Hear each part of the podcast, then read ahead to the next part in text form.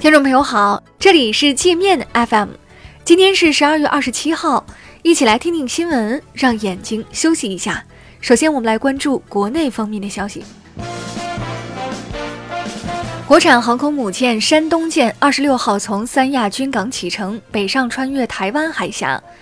国防部发言人说，山东舰运行状况一切顺利，即将开始编队训练，通过训练形成编队体系作战能力。美国国防部高官不断炒作中国威胁论，称中国已成为美国的第一大对手。中国国防部表示，中国不想做任何国家的对手。如果有人硬要把中国逼成对手，那么中国一定会做一个合格的对手。第六架国产 C 九幺九大飞机今天在上海浦东机场顺利完成首次飞行任务。至此，六架 C 九幺九试飞飞机已全部投入试飞工作，各项生产工作正同步开展。《华尔街日报》诋毁华为靠政府巨额补贴崛起，华为回应说，报道是建立在错误信息和混乱逻辑基础上的任意揣测。《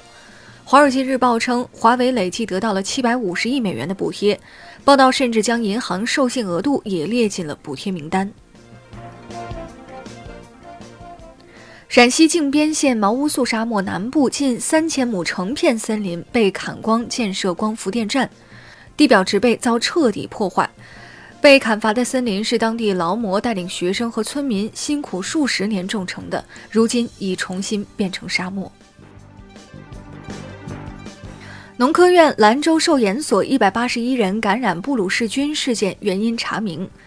中牧兰州生物药厂在受用布鲁氏菌疫苗生产过程中使用过期消毒剂，发酵罐废气排放灭菌不彻底，导致受研所学生和职工吸入感染。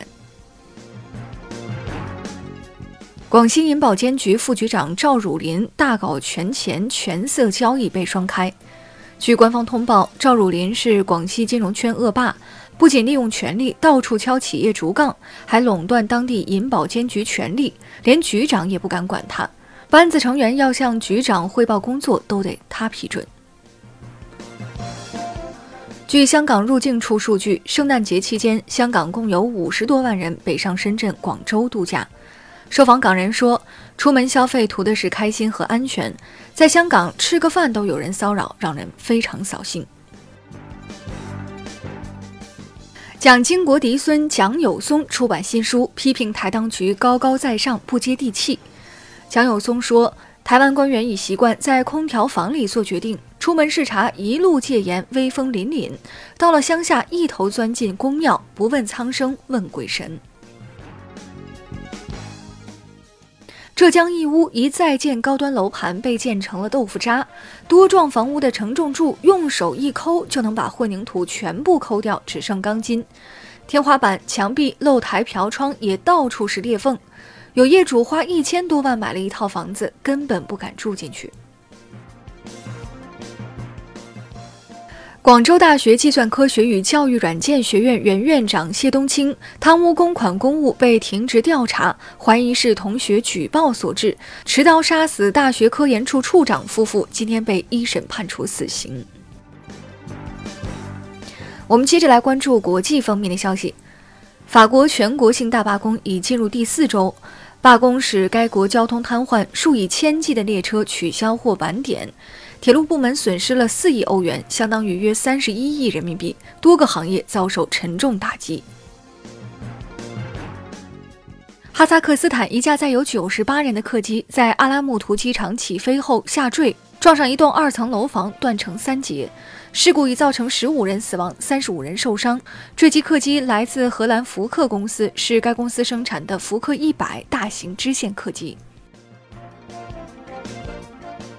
欧洲法院力挺西班牙加泰罗尼亚分裂势力头目，批准其担任欧洲议会议员，惹恼西班牙人。反对加独的西班牙政党表示，欧洲法院此举是对西班牙的侮辱，如有必要，该党将号召全国人民脱欧，抵制欧盟。日本决定向中东派遣二百六十名海上自卫队队员，并将派驻护卫舰和巡逻机。日本政府称，此举是为确保日本船舶安全开展情报收集，活动海域仅限阿曼湾、阿拉伯海北部、曼德海峡东侧的公海。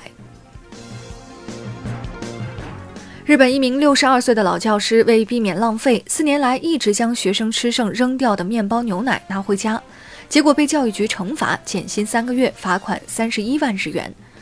日本民众批评教委小题大做，认为不应该对这种节俭行为进行处罚。澳大利亚山火持续三个月仍未被扑灭，已造成九人死亡，五百万公顷土地被烧毁。该国环境部预计，山火摧毁了近百分之三十的动物栖息地，导致当地百分之三十的考拉死亡。那好了，以上就是今天节目的全部内容了，感谢您的收听。